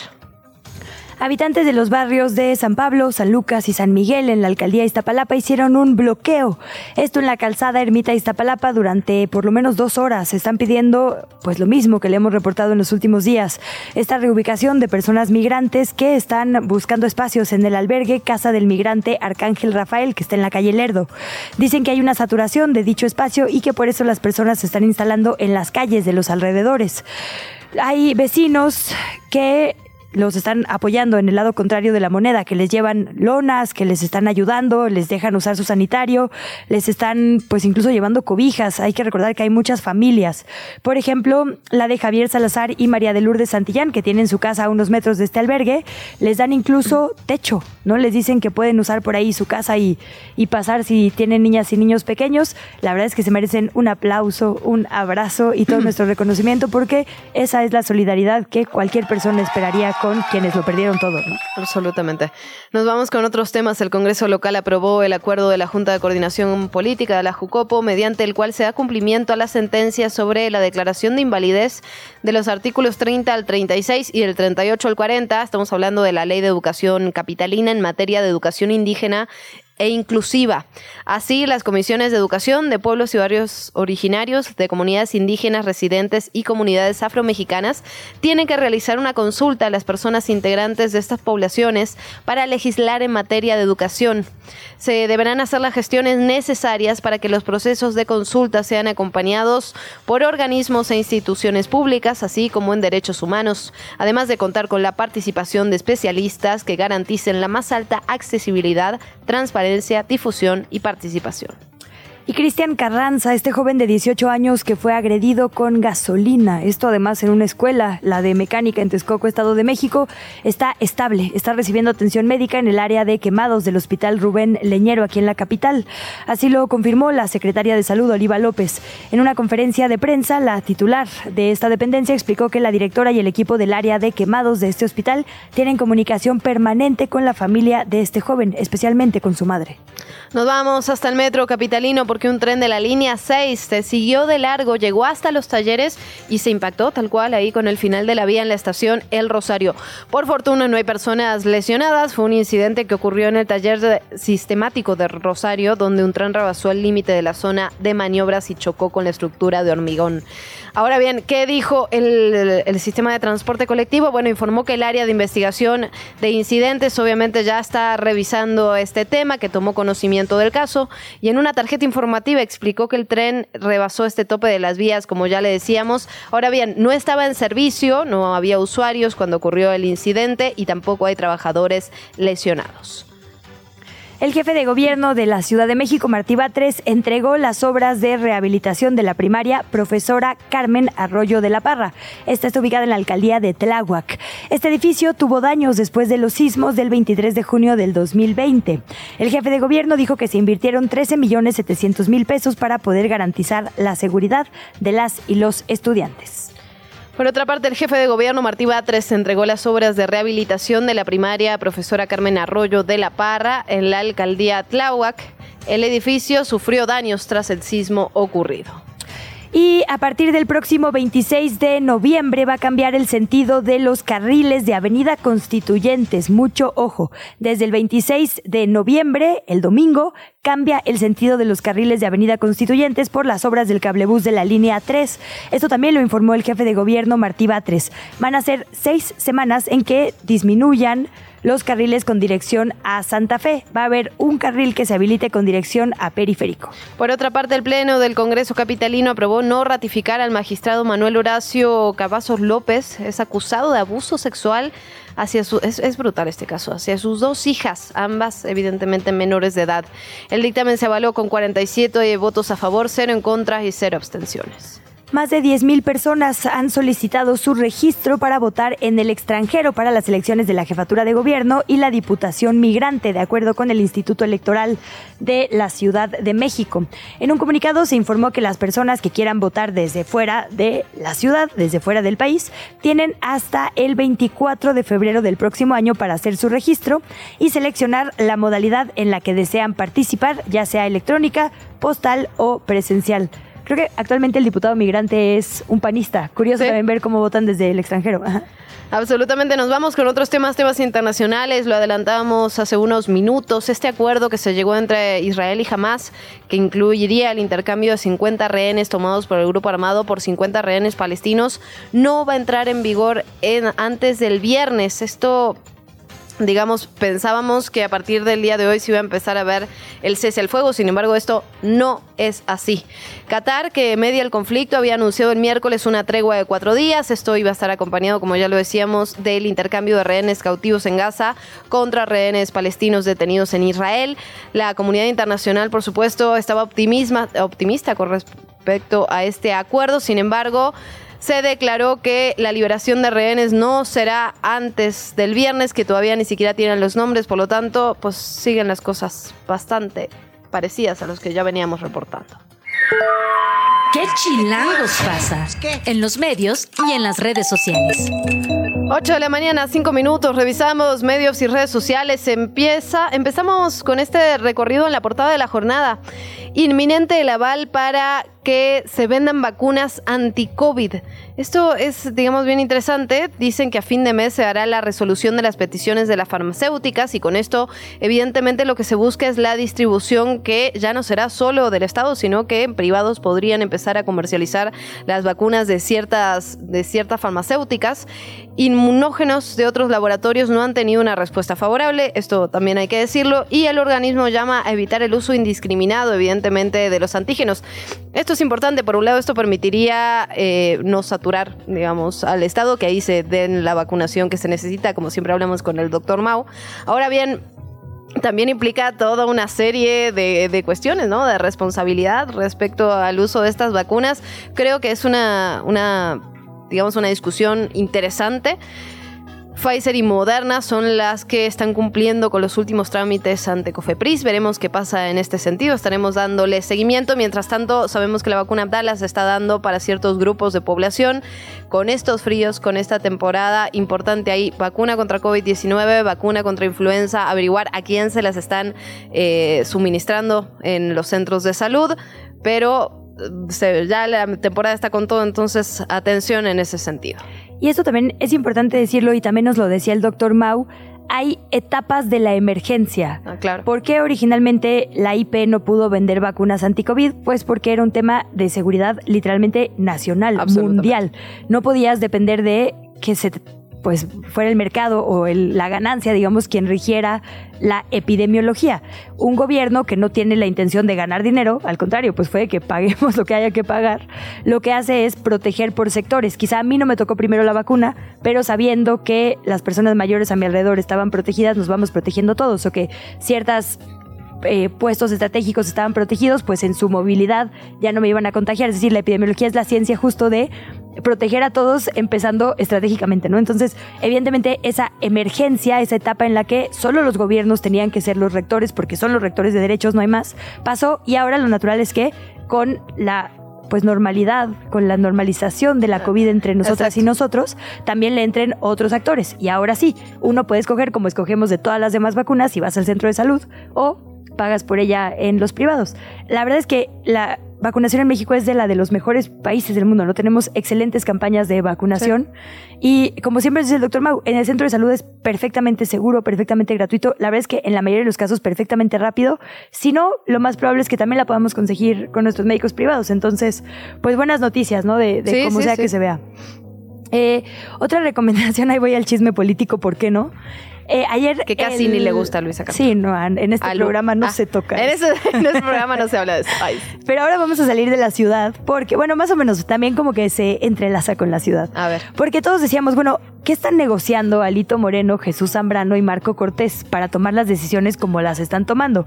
Tú recordarás, el propio Jesús Zambrano dijo esto en estos micrófonos, pues en la negociación yo decidí que lo mejor sí era poner a Tabuada. Y todos decíamos, bueno, pero ¿qué ganaron los demás partidos? Chon, chon, chon.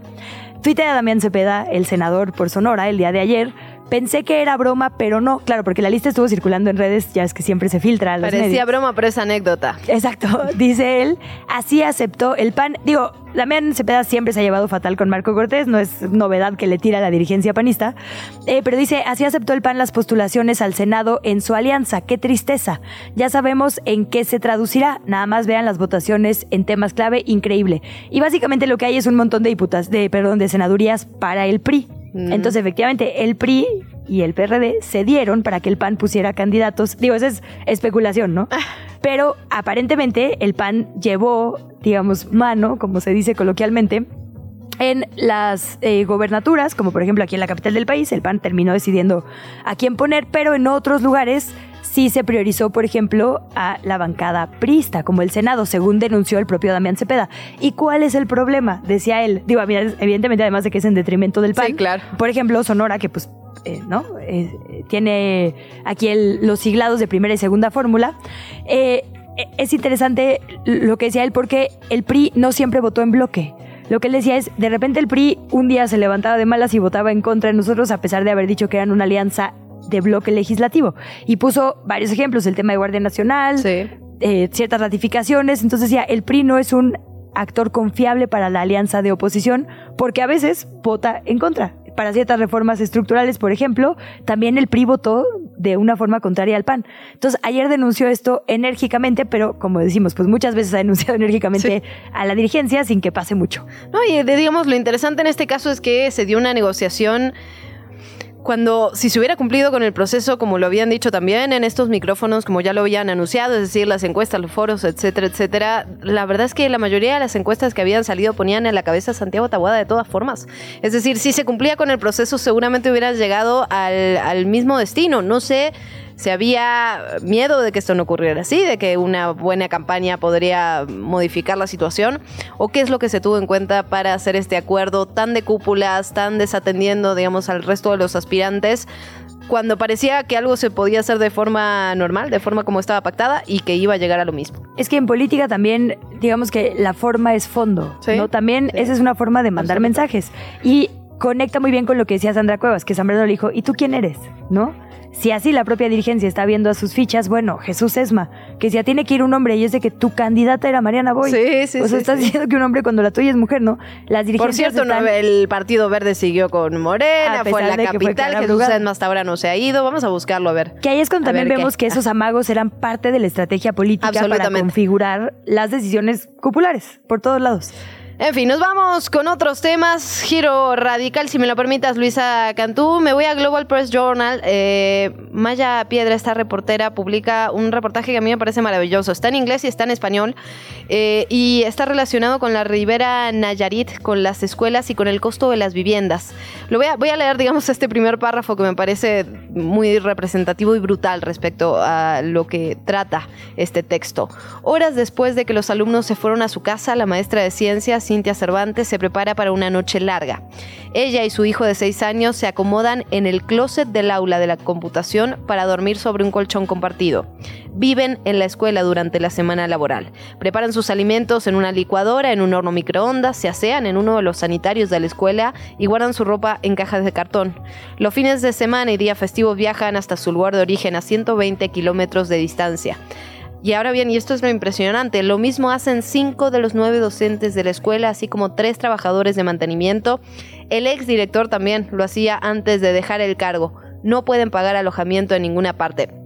Y hacen todo, digamos, un desarrollo, no es una situación aislada, ¿no? Dice, uno de cada siete maestros o maestros viven en la escuela secundaria local porque no pueden pagar ni siquiera una habitación, entonces el fin de semana se van a sus lugares de origen, pero estos altos costos, ¿no? En la Ribera Nayarit relacionados profundamente con el tema del, del turismo, hacen que la vida de la familia sea imposible o casi imposible. Maestras, directores, personal de personal de higiene también viviendo en las escuelas porque no pueden pagar una habitación. Así las cosas, muy recomendado. En un paraíso turístico mexicano, el personal docente duerme en los closets de las escuelas. Maya Piedra para Global Press Journal.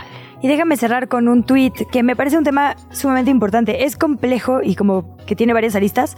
Ayer la diputada Andrea Chávez, la diputada por Ciudad Juárez, Chihuahua, una diputada muy joven, eh, tuitea un video de una mesa de análisis cuyos participantes, la verdad, no voy a decir para no señalar porque lo que importa me parece analizar es el fondo, pero es una mesa en la que hay mujeres y hombres eh, y dice ella, aunque es revictimizante para mí compartir este video, me veo en la obligación porque se insiste en que no hubo violencia en mi contra. El contexto es, hay una mesa en un medio de comunicación en la que participan hombres y mujeres, se está hablando de las pre-campañas para quién iba a ser el candidato o candidata de Morena a la presidencia de la República, y en uno de los análisis, una de las ponentes, una de las personas que estaban ahí como analistas en la mesa, dice, "Eh, ya sabemos por qué es, fue un lío de faldas. Y entonces sigue con la conversación y dice, a partir de eso la esposa del aspirante tuvo que ir a las campañas, es la novia esta diputada, ¿no? Y perdón que lo repita, insisto, en, en este mismo tono que dice Andrea Chávez, es porque es importante hablar de ello. La magistrada Lozano del Tribunal Electoral determina que efectivamente hay violencia simbólica, eh, psicológica, de género, política, por supuesto, de género, y esta analista eh, pelea, digamos eso, ¿no? Y dice que se trata de censura. Y me parece una discusión bien importante porque efectivamente puede ser un precedente. ¿Cuál es la línea entre censura a las y los periodistas cuando están tratando un tema, o los analistas, y la violencia de género? Y me parece que la magistrada Lozano lo explicó espectacularmente. La violencia política de género es toda aquella que justo genera un daño físico, emocional y demás, pero que además provoca un desincentivo para la participación política. Y claro, una mujer joven a la que se le va a acusar de que está ahí por supuestos vínculos inventados personales con un funcionario, lo más probable es que haga que entonces ya no quiera ser tan pública, ya no quiera salir, ya no haya otras mujeres que digan, puta, no me va a pasar lo mismo, mejor no. Por eso es tan importante estas sentencias de violencia política de género. Y la verdad es que esta analista, en vez de pelearlo, debería asumirlo, disculparse y aprender, porque eso es lo que tenemos que hacer todas y todos. Ahora, el tema de fondo de esto también es el uso de recursos públicos, porque también estaba eso en la discusión. Es que, es que justo hacia ahí iba. ¿no? Y allá, O sea, eso es- Animal Político lo reporteó de forma impecable. Absolutamente. Dijo, a ver, aquí una persona está usando un avión del gobierno.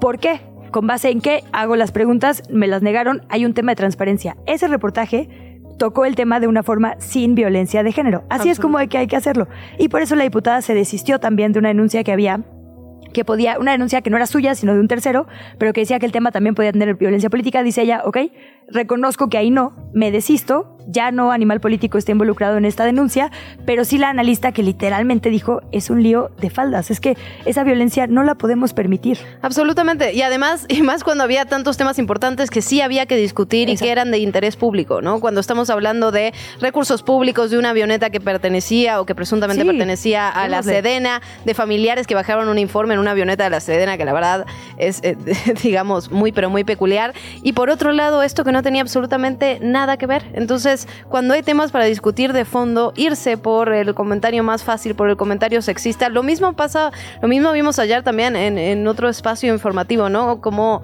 eh, con tantas cosas para preguntar sobre el tema de paridad, sobre el tema de las elecciones para la candidatura a la Totalmente. jefatura de gobierno, irse por la fácil, la verdad es que por la fácil y por la sexista, ¿no? Por la fácil y por la machista. A ver, todos, todos fuimos criados en un contexto de machismo sistemático, digamos, no es, un- no es una capa que uno se pone y se saca, ¿no? Es, es algo que Sí, se estudia, que se construye, que se deconstruye.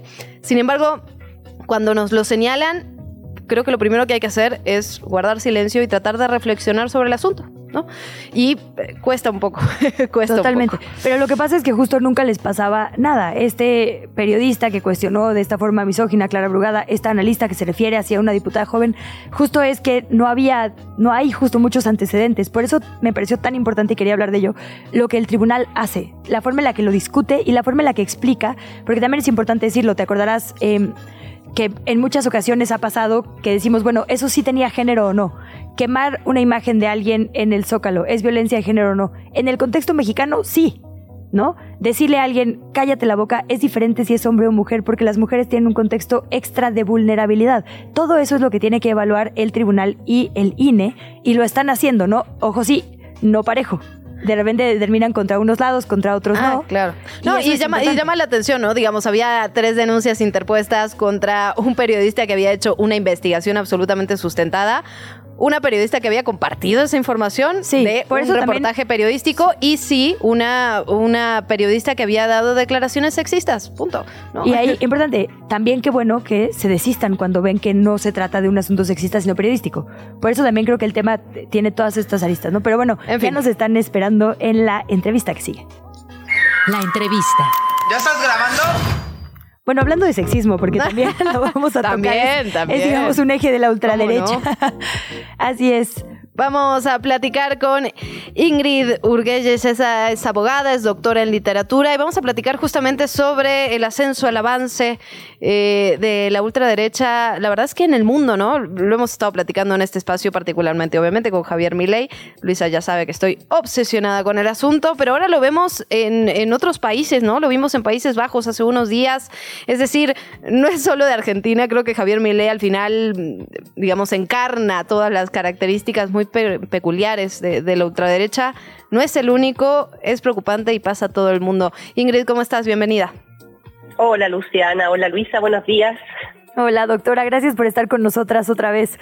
Pues eh, digo, ya lo decíamos, mi ley ha sido como la excusa perfecta para hablar de un tema que nos puede ocurrir a todas las sociedades. Descontentos multifactoriales que encuentran en personajes virales, la verdad, eh, viscerales, soluciones supuestamente fáciles, pero hay que tener muchísimo cuidado con eso. Sí, totalmente. Mira, es un tema, como bien dicen ustedes, ¿no? También a mí me obsesiona el tema de la ultraderecha, porque también veo cómo avanza y, y esto de mi ley seguido de Países Bajos mm. eh, precisamente nos da pie para pensar que, que, estamos bien en lo que estamos pensando, ¿no? Es decir, esto sí está avanzando y esto sí está ocupando puestos de muchísimo poder, como lo es, ¿verdad?, eh, ganar la candidatura presidencial en Argentina. Eh, algo que hace algunos años hubiera sido impensado. Yo, yo jamás me habría imaginado hace cinco años atrás, si tú me preguntas, que un personaje como Milley, eh, con, con, todo lo que él representa, ¿no? Esta cosa como de la motosierra.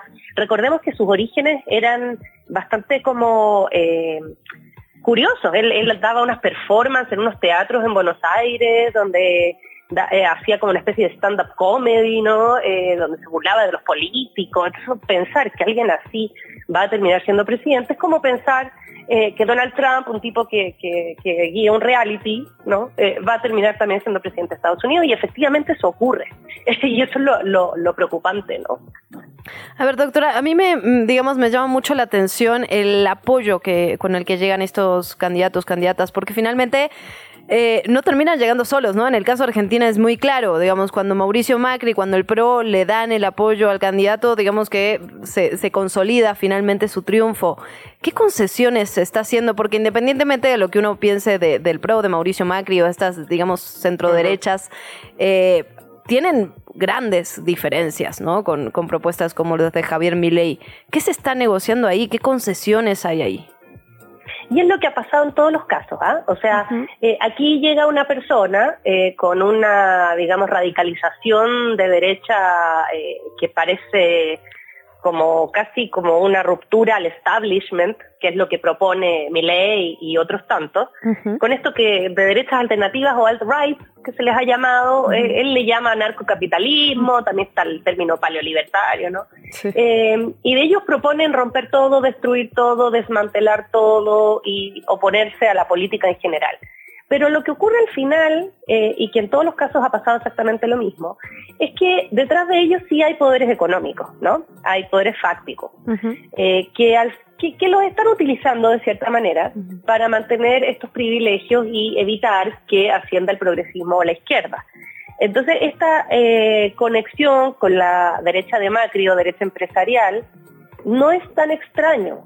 En Chile pasó exactamente lo mismo. También nosotros tenemos a José Antonio Caz, que representa esta ultra, ultraderecha, pero en la última elección presidencial fue en acuerdo también con la centro derecha y los poderes económicos y el mundo empresarial. Y si te fijas acá, en el caso de Milei, hay que un poco desmenuzar y ver quién efectivamente está detrás, quién lo apoya. Y Milei no anda solo. Milei, por una parte, tiene el apoyo de la derecha de Macri, que es todo este mundo empresarial, también tiene el apoyo de los medios de comunicación, también tiene el apoyo de la casta militar, porque recordemos que él llega con este discurso negacionista de la dictadura y un poco reivindicatoria de Videla y de, todo lo que ocurrió.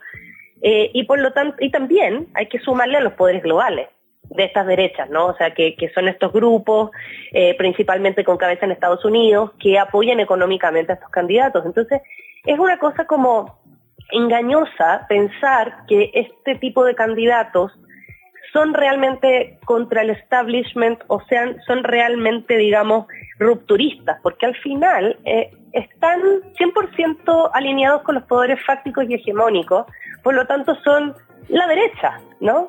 Solo que en una versión, digamos, un poco más atractiva, eh, renovada, que utiliza este formato del populismo, eh, y que sí le funciona, y con el cual llegan al poder, pero te vas a fijar que en el gobierno mismo finalmente va a ser un gobierno totalmente pro empresario. Y la pregunta que te hacíamos, doctora Ingrid, antes del corte es, pues la que hemos visto especulada en todas las columnas de análisis de los últimos medios, ¿habrá un Milei mexicano? ¿Hay personajes y o condiciones que deban preocuparnos? Porque también vimos una radicalización importante de gente que llama a Milei su amigo, como Eduardo Verástegui, a partir de su triunfo, ¿no? Sí, claro. Yo creo que es bien importante que, que nos sirva esto para ver quiénes apoyan el triunfo de Milei, porque eh, por mucho que se disfracen y traten de, presentarse como gente, digamos, que está en, la medianía política, finalmente al, existir este triunfo terminan decantándose por Milei, hablando de Xochitl, por ejemplo, que según ella era trotskista, pero resulta que celebra el triunfo de la ultraderecha, o Leo Zuckerman, por ejemplo, que también ahí lo vi en, en Twitter como gracias a Dios, o sea, dándole gracias a, ¿no? Eh, a la religión, digamos, porque mi ley está en Argentina. Y claro, no es que no exista en México, porque efectivamente hay una serie de poderes eh, mediáticos eh, y personas que participan en la política que están de acuerdo finalmente con esta ideología, ¿no? Y recordemos que es una ideología sumamente neoliberal, pero también sumamente conservadora, tiene esa mezcla rarísima, a lo que se le ha llamado paleo libertario, pero, pero eso es lo que ellos representan un poco, o sea, es decir, que todo sea privado y que el Estado sea pequeño, pero a la vez que no hayan derechos, digamos, ni para las mujeres, ni para las minorías sexuales, ni nada. Sí, liberal en lo económico, pero conservador en lo social, ¿no? En lo social, que es la típica frase, ¿no? Que uno dice, qué cosa más extraña, pero ahí está. Y acá en México, por supuesto, que existe eso, esa ideología. Y mm, en términos de ver si es que en el futuro cercano pudiera alguien con ese perfil ocupar puestos de poder, yo creo que en lo inmediato no. Yo creo que tenemos bastante claro que al menos esta elección que viene tiene eh, muy pocas posibilidades cualquier persona que no sea, digamos, del partido hegemónico que es Morena hoy en día en México. Eh, sin embargo, si uno se proyecta en el tiempo, quizás no tampoco el 2030, pero si uno piensa más adelante y a la vez también te das cuenta de que cuando un poco la izquierda se va desgastando, el progresismo ya no da respuestas, cuando hay crisis económica, a veces se producen estos caldos de cultivo para que llegue la ultraderecha. Por el momento a mí me parece que no, porque México en este minuto está en una buena situación económica, eh, hay una altísima aprobación eh, presidencial, 76% creo que era la última encuesta, también el partido tiene mucha aprobación, entonces no parece haber un caldo de cultivo hoy para eh, un candidato de esa envergadura, digamos, Verástegui, que yo creo que ni siquiera va a conseguir la firma. Pero eso no obsta que en el futuro, si la izquierda se descuida o si la izquierda deja de dar respuestas a las necesidades de las personas, eso ocurra todos los países están en ese riesgo. Absolutamente. Doctora, siempre nos falta tiempo para hablar sobre estos temas. Así que ya lo sabe, queda la invitación abierta. Como siempre, doctora Ingrid Urgeyes, muchísimas gracias de verdad por estos minutos, por esta plática, por este análisis. No, muchas gracias a ustedes y bueno, aquí estamos, seguimos conectadas. gracias, un abrazo. Ingrucha es su cuenta de Twitter, ahí donde publica estos análisis constantemente, vale la pena seguirla. Desde la redacción de ¿Qué Chilangos pasa? Vamos a hablar ahora sobre sonideros y precisamente le preparamos una pieza al respecto. ¿Y cómo está la banda esta noche?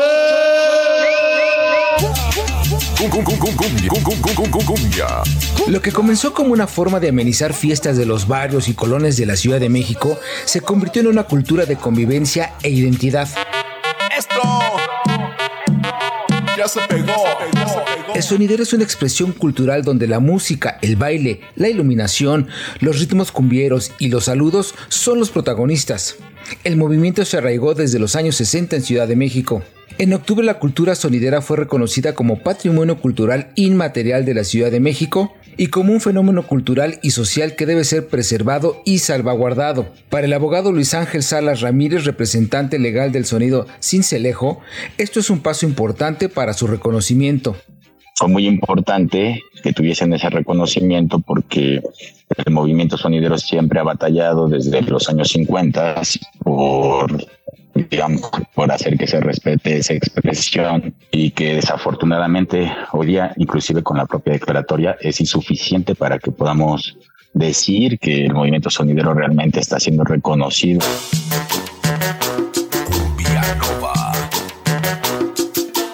De acuerdo con el decreto publicado en la Gaceta de la Ciudad, los sonideros surgieron a finales de los 50 en los barrios como Tepito, El Peñón de los Baños, San Juan de Aragón y Tacubaya. La cultura sonidera se ha convertido en una forma de vida para familias en la Ciudad de México y la zona conurbada ha generado circuitos de producción económica y cultural e incluso constituye un estilo de vida que ha trascendido generaciones. Sin embargo, en los últimos meses los sonideros han emprendido batallas importantes para mantener presencia en los espacios públicos. A principios de este año, la alcaldesa de Cuauhtémoc, Sandra Cuevas, que vive frente a la Alameda de Santa María la Ribera, donde se encuentra el kiosco Morisco, ordenó prohibir los bailes que se realizan todos los domingos desde hace más de una década en ese sitio. Sus argumentos, el ruido y la falta de permisos. No se nos permitía la utilización debida del espacio público y que inclusive la, la, alcaldía en su informe inicial en ese amparo lo que argumenta es una ley de 1997 que justamente es una ley de la Ciudad de México que es para que está diseñada para los espectáculos públicos. Y el problema de esa ley que es de 1997 no solamente es que es obsoleta sino que también es inconstitucional y que digamos, pone en el mismo costal un evento masivo que tendría que ser arriba de 2.500 personas a un baile que se realiza cada ocho días en Santa María la Ribera. Sonido Cincelejo y habitantes de Santa María la Ribera presentaron una demanda de amparo contra la orden de prohibir los bailes en los que participan principalmente adultos de la tercera edad. Un juez federal ordenó a la alcaldesa Sandra Cuevas permitir los bailes en el kiosco Morisco y devolver los equipos confiscados al grupo Cincelejo cuando fueron desalojados con violencia de la protesta contra la medida. Y aunque se trata de un logro en materia legal, Salas Ramírez asegura que el derecho al espacio público debe ser reconocido de manera integral. Además de la declaratoria, pues obviamente tienen que venir una serie de cambios a la ley de, de fomentar la cultura y a la ley de derechos culturales, porque tiene que ser un amalgamado. En ese sentido, yo te diría que lo importante y lo que realmente se necesita y lo que, y lo que hemos planteado en Santa María la Ribera es que necesitamos forzosamente una regulación al artículo 13 de la Constitución de la Ciudad de México, porque es ahí donde se expresan estos derechos al espacio público, el derecho a la movilidad, el derecho también a la vía pública, que es importantísimo. Actualmente el proceso continúa con una ampliación de amparo en donde se busca que la autoridad responda por los daños ocasionados a las personas y al equipo, así como al reconocimiento pleno de los derechos en común. Mientras el proceso legal termina, los sonideros siguen tocando y avanzando en la conquista de derechos, de a poco como en el baile. La entrevista. Y justamente de esto vamos a platicar con David Mendoza, propietario del Sonido Retro. David, bienvenido a este espacio, ¿cómo estás? Muy buenos días, pues muy bien, muchas gracias por el espacio, por la oportunidad de poder platicar. Pues órdenes. oficialmente los sonideros son un fenómeno cultural y social que debe ser preservado y salvaguardado. Ya lo dice un decreto del gobierno capitalino. Cuéntanos un poco cómo ha ido avanzando el sonidero, porque de ser algo más bien como pues outsider, ¿no? Eh, eh, pu- pues sí, como más bien disruptivo, ahora es hasta aplaudido y casi que oficial. Háblanos un poco de cómo ha sido tu experiencia Pues con los sonideros. eh, eh, es un tema que, que aborda tres grandes aspectos. A ver. El primero tiene que ver con la cultura, efectivamente, el derecho al espacio público, el derecho a la cultura, eh, a la preservación de un conjunto de costumbres, de tradiciones que están enraizados por más de seis décadas en los barrios populares de la ciudad. El segundo tiene que ver con el trabajo, el derecho al trabajo, porque al final de cuentas es un empleo, es, un, es, un, es una actividad que genera ingresos para las familias propietarias de los equipos de audio, pero que también genera derramas económicas importantes para otros prestadores de servicios que están alrededor de la cultura sonidera. Y finalmente el tema normativo, todas las normas y leyes que hay que eh, modificar. Eh, obviamente, pues ya no ya en la Ciudad de México las, las leyes prohib- que prohibicionistas que estaban basadas en la prohibición, pues dejaron de existir. Ahora todos está, todas las legislaciones van en tendencia a permitir y a regular las actividades de, la- de- de los de los capitalinos, de los habitantes de la ciudad. En el caso de la cultura, bueno, hay un primer avance que tiene que ver con este decreto que emitió el jefe de gobierno, eh, pero que falta la parte más importante, que es el plan de salvaguarda, que ese todavía no ha sido emitido. Un decreto de, de patrimonio cultural inmaterial, como fue el que emitió el jefe de gobierno, tiene que venir acompañado de un conjunto de medidas en las que el gobierno va a explicar ahora cómo va a preservar y a proteger eso que ahora es propiedad no solamente de la cultura sonidera, sino de todos los habitantes de la ciudad y que tiene que ser protegido. Y eso es muy importante porque eh, hay leyes en la Ciudad de México, por ejemplo la de justicia cívica, que contravienen o contradicen lo que, lo que establece el artículo 13 de la Constitución ¿no? de la ciudad. La Constitución de la Ciudad de México establece que el espacio público tiene este, una función no solamente deportiva, cultural, lúdica, recreativa, sino que puede incluso ser usado para el ocio que es finalmente eh, una parte importante de lo que de la actividad que lleva a cabo. Totalmente, verlo como derecho, tal Derecho, cual. Ajá. Así es, es un derecho, no, Sí, no sí. es un problema. Y muchos académicos y muchas autoridades lo quieren ver como un problema. Nosotros evidentemente lo vemos como un derecho. La cultura sonidera es un movimiento que surgió en la marginalidad, que surgió en los barrios populares, que surgió en las vecindades, que surgió como una necesidad y que ha sido tal su crecimiento que, eh, cumple con los criterios que establece la UNESCO para que pueda ser considerado como patrimonio cultural incluso de la humanidad. El día de hoy vamos a acudir al Senado de la República eh, porque el senador Gabriel García ha presentado un punto de acuerdo en el que eh, le, entre, le reconoce a la, a la cultura sonidera las aportaciones que ha hecho en muchos estados de la República para preservar eh, pues géneros musicales, para fomentar el baile, para fomentar estas expresiones culturales de muchas comunidades a lo largo y ancho de estados de la República. Y además le va a pedir al Estado mexicano que inicie los trámites para solicitarle a la UNESCO que, que, que analice la posibilidad de reconocer a la cultura sonidera como patrimonio cultural de la humanidad. ¿Por qué? Porque, porque cumple con los, con los criterios que establece la propia UNESCO. ¿no? Es un movimiento que, ha- que, que se ha generado a través de muchas generaciones, es decir, que se ha heredado de generación en generación, que ha traspasado sus propias fronteras, que genera identidad, eh, que genera sentido de pertenencia. Y todos esos son los aspectos que pide la UNESCO para que una, eh, una expresión cultural pueda ser considerada como patrimonio cultural de la inmaterial de la humanidad. Entonces, eh, de ese tamaño, digamos que es la aportación cultural. No obstante eso, pues hoy nos enfrentamos en, en que muchos lugares de la ciudad y de la zona metropolitana no existen este, normativas para permitir que esta cultura se desarrolle, ¿no?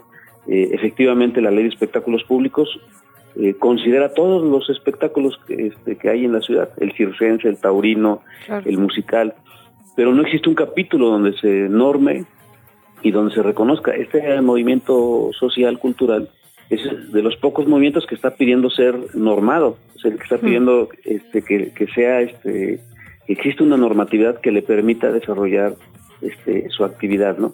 Entonces, digamos que estos son los avances, pero también una, en gran medida los obstáculos que, se- que se está enfrentando, ¿no? En la ciudad, este, por ejemplo, para poder hacer un baile en una vecindad o en un es- espacio público, eh, las autoridades pretenden eh, pedirte un dictamen este, de un estructuralista, ¿no?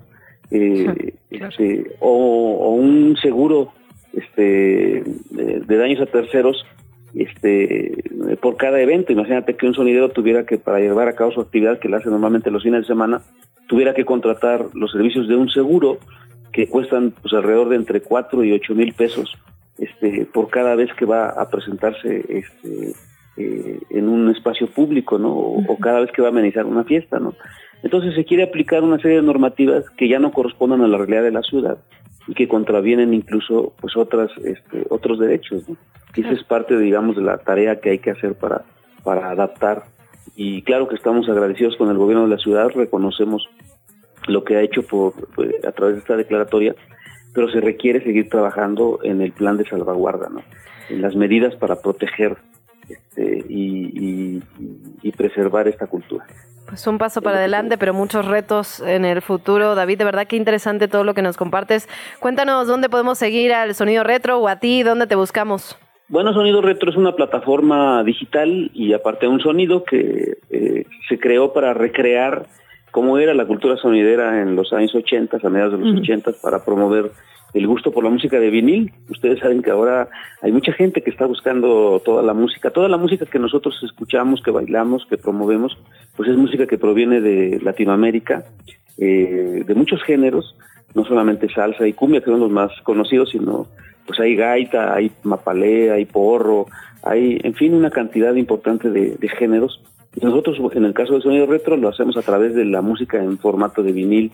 Ok, Este, órale. Pues para recordar toda esta, esta, esta parte y que la gente joven este, sepa que lo que bailamos en la Ciudad de México, los chilangos, pues es música que tiene décadas, ¿no? Alguna viene de los años 50, otras de los años 70, este, en fin, nosotros lo que promovemos en Sonido Retro es precisamente eso, y bueno, pues somos una plataforma que ha eh, promovido que todas las personas que se dedicaron a este oficio eh, eh, durante la década de los 70 y los 80 a través de Sonido Retro puedan volver a estar eh, vigentes, puedan, la gente pueda volver a disfrutar de su trabajo, ¿no? Y David Mendoza, pues la verdad te seguimos de cerca, qué increíble la manera en la que planteas todo lo que atraviesa la cultura sonidera. Ojalá no sea la primera vez que nos visites en estos micrófonos. Te mandamos un abrazo y bienvenido siempre a este espacio. Mucho gusto y muchas gracias por el espacio. La tecnología no es tan complicada. 1-0. ¿En qué chilangos pasa? Un espacio de apasionados por la vida digital.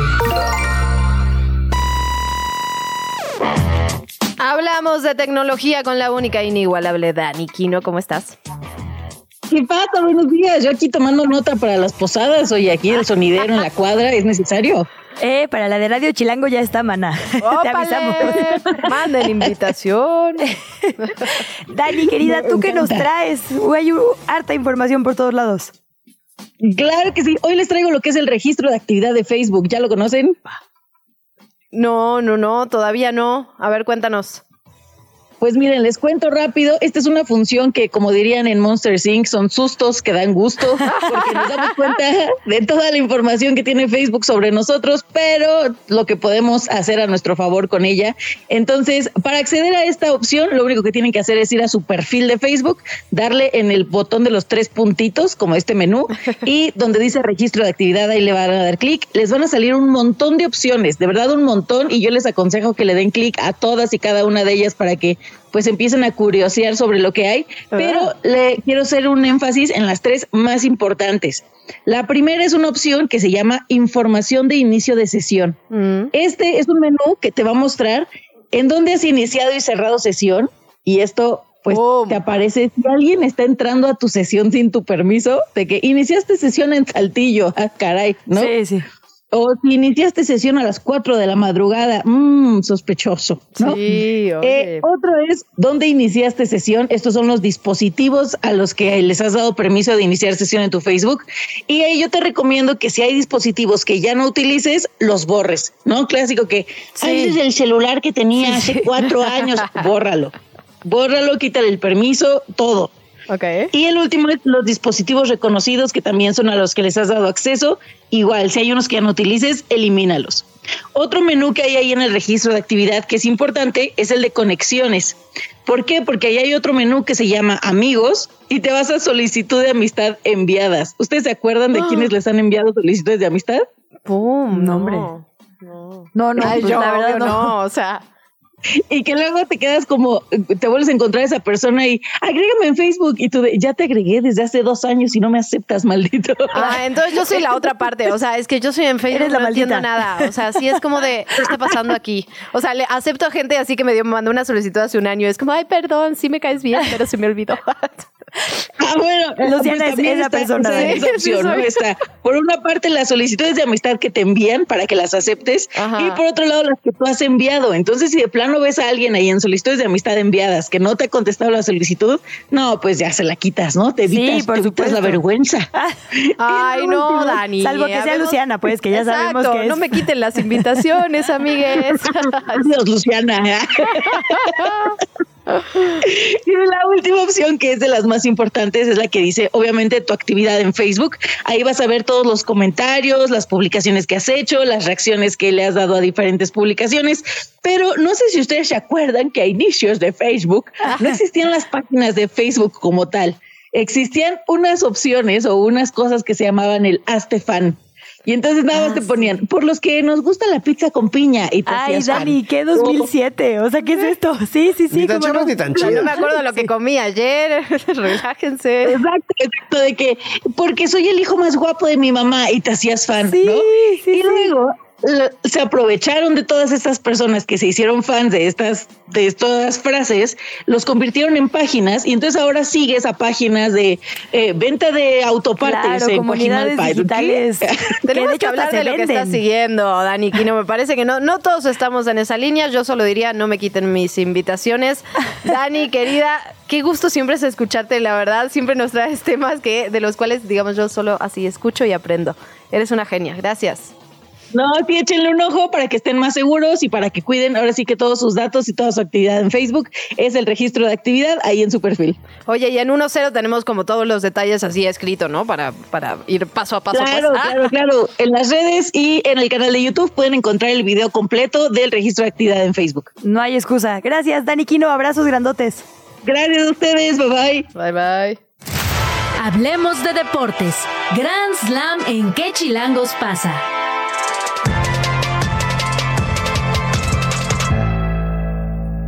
Ocho de la mañana, 49 minutos. Ayer dejamos a Tavo Rodríguez con las ganas de hablar de la selección mexicana. Hoy no va a pasar. Tavo, ¿cómo estás? Pues quién sabe, ¿eh? ¿Quién Sí. sabe si pase? Bueno, no sé cómo decirles si Lucía, Lu, Lu- Lucía seguro no. Ay, sí. digo, la- las venía escuchando desde las 7 de la mañana. Barbaridad. Sí, es, es, es Lu. Es Lu, es Lu. Venga, Lu, y respondemos a más. Eres nuestro colaborador favorito a partir de este segundo, querido Tavo. Aunque nos traigas desgracias como la selección mexicana. No, mira, a final de cuentas no son desgracias. Ahorita es como Pues de panzazo. Pues de Ay, panzazo, sí, eh, fue mucha presión. Tuvieron, eh, pues la verdad, un partido muy difícil. Sabíamos que Honduras iba a venir a encerrarse. Pero aquí ya lo interesante, ya después de casi 36 horas que terminó el partido, pues es que ya se anunció, y lo dijo el presidente de la Federación de Fútbol de Honduras, Jorge Salomón, que incluso van a proceder legalmente en contra del arbitraje, que en donde ellos se sienten dañados porque obviamente perjudica para el acceso directo, pero también en el tema económico a la selección de Honduras. Entonces empezaron a, hacerle una entrevista, esto fue en el Heraldo, eh, justamente de ese país, en donde incluso catalogó como este partido como si fuera una película para meterle mucho dramatismo. A ver, Tavo, pero ¿no te parece que hay algo de razón? De repente dar 10 minutos extra dices, "Uy". Pero sí, o sea, si se perdieron, se perdieron, ¿no? O sea, no puedo creer que estemos discutiendo cuando la selección en efecto ganó. Pero de panzazo y la Y verdad es que a Honduras antes le ganábamos. Así pasé mi vida, Luisa, de panzazo, y aquí estoy, No, amiga. no, no, no, hay que subirles la vara porque ya nos traían así desde Qatar, la verdad. Y, y justo ayer eh, hizo un stream el Chicharito Hernández, en donde se subió al, a Jugando la selección. Call of Duty, ¿no? Ay, Pero recordemos que él es el, el máximo goleador de la selección mexicana de toda la historia. Y como dice, es ganamos y a veces no nos gustan las formas, pero el resultado se obtiene. Pues Entonces, y en la parte de que se pierde el tiempo, si ustedes tuvieron la oportunidad de ver el partido, la verdad es que como se le dice en el barrio, son unos cancheros, en donde, ay, voy, voy por el balón, ay, me acabo de tironear, y se echaban dos minutos. E incluso ahorita están subiendo varios videos en diferentes redes sociales, Instagram, TikTok, en donde cuentas como TUDN, este, Televis- eh, Televisión Azteca, están acortando esos tiempos que se perdieron, e incluso se debieron de haber agregado más.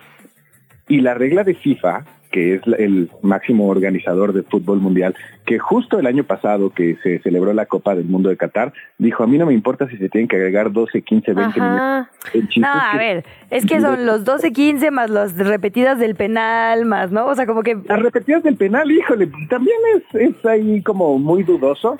pero, que pues, estamos en es el- reglas. Estamos en reglas. A final de cuentas es el, el portero debe tener los- eh, un pie por lo menos en la línea antes del golpeo. Y si no lo tiene, pues estás achicando y no es un penal, simplemente es un cobro mucho más cercano y pues, se tiene que repetir que incluso el tercer tiro, el que decía, ¿no? El chino Huerta, pero lo repetido porque el mexicano, eh, eh, el portero mexicano no tenía por qué estar dentro del área. Que final de cuentas siempre se ponen al costado en nuestras series de penales. Pero bueno, el chiste es que aquí Honduras va a decir, procedo legalmente, voy contra CONCACAF, voy contra el TAS, que es, es el tribunal que les platicaba, donde Puebla adquirió, este, recuperó, mejor dicho, sus tres puntos para poder clasificar a liguilla. Bueno, no es liguilla, pero bueno, Vamos a platicar también rapidísimo del play-in, que hoy hace su debut en la Apertura 2023, en donde vamos a conocer a los próximos dos invitados que van a entrar directamente a Liguilla. Pero este formato de play-in viene pues prácticamente de la NBA, absorben este formato, donde está Atlético San Luis, Santos Laguna, Mazatlán y el Club León. O sea, son cuatro equipos que buscan dos lugares. Recordemos que eh, este partido del Atlético San Luis contra León va a ser hoy a las 7 de la noche y el de Santos contra Mazatlán a las 9.10. Y como tal el formato se modifica, o sea, del primer enfrentamiento que les decía, va a enfrentar que es al séptimo y octavo lugar. De ahí el que gane clasifica directo, pero el que pierda va a enfrentar al ganador de la segunda llave. Vamos a ver qué tal le funciona este formato a la Liga MX, a ver si da competencia para poder tener un nivel mejor aquí en casa. Bueno, pero el verdadero partido será a las 5 de la tarde en Radio Chilango 105.3 en Grand Slam, ¿sí o no? Y es Tavo? que ahí tenemos hasta el previo y vamos a tener incluso hasta resultados, por ejemplo, de los para Panam- de los para panamericanos de Santiago 2023. Hoy recordemos que después de los paralímpicos, eh, después de los eh, panamericanos están los para pan, paraolímpicos, perdón, parece trabalenguas. Sí, para, para, Olimpi- para México ya Luciana tiene- Luisa. Ya tienen 18 medallas de oro. Sí, va bien, es líder con 94 preseas doradas, tiene un total de 204, pero ahí van los mexicanos. La verdad es que dentro de todo y contra, este, pues no deberíamos decirlo, pero contra la dirección de la CONADE, México está dando resultados. Absolutamente. Tavo, qué alegría escucharte, gracias. Muchas gracias, los esperamos hoy a las 5 de la tarde en Grand Slam, porque va a estar buenísimo. Hoy va- vamos a tener invitado de lujo, es Sopitas. Ay, ay, Órale, ay. ¿en calidad de qué va Sopitas para allá? De deportista, claro. ¿No? No, Ah. sí. va, va como host invitado, entonces lo vamos a tener como... Como está bueno eso. Yo quiero ir como deportista. Sí. ¿Cuál- ¿Cuál es tu talento, amiga? Llorar en bolita. Nos escuchamos mañana. Abrazo y gracias, Tavo. Cuídense que estén muy bien. Gracias. Con esto nos vamos, pero nos seguimos en redes sociales, arroba que chilangos, pasa arroba radio chilango en Twitter, Luisa. Así es, quédese con Sopitas FM. Hasta mañana. Esto fue ¿Qué chilangos pasa? Conducido por Luisa Cantú y Luciana Weiner. Una producción de Radio Chilango. Escucha un nuevo episodio de lunes a viernes en tu plataforma de podcast favorita.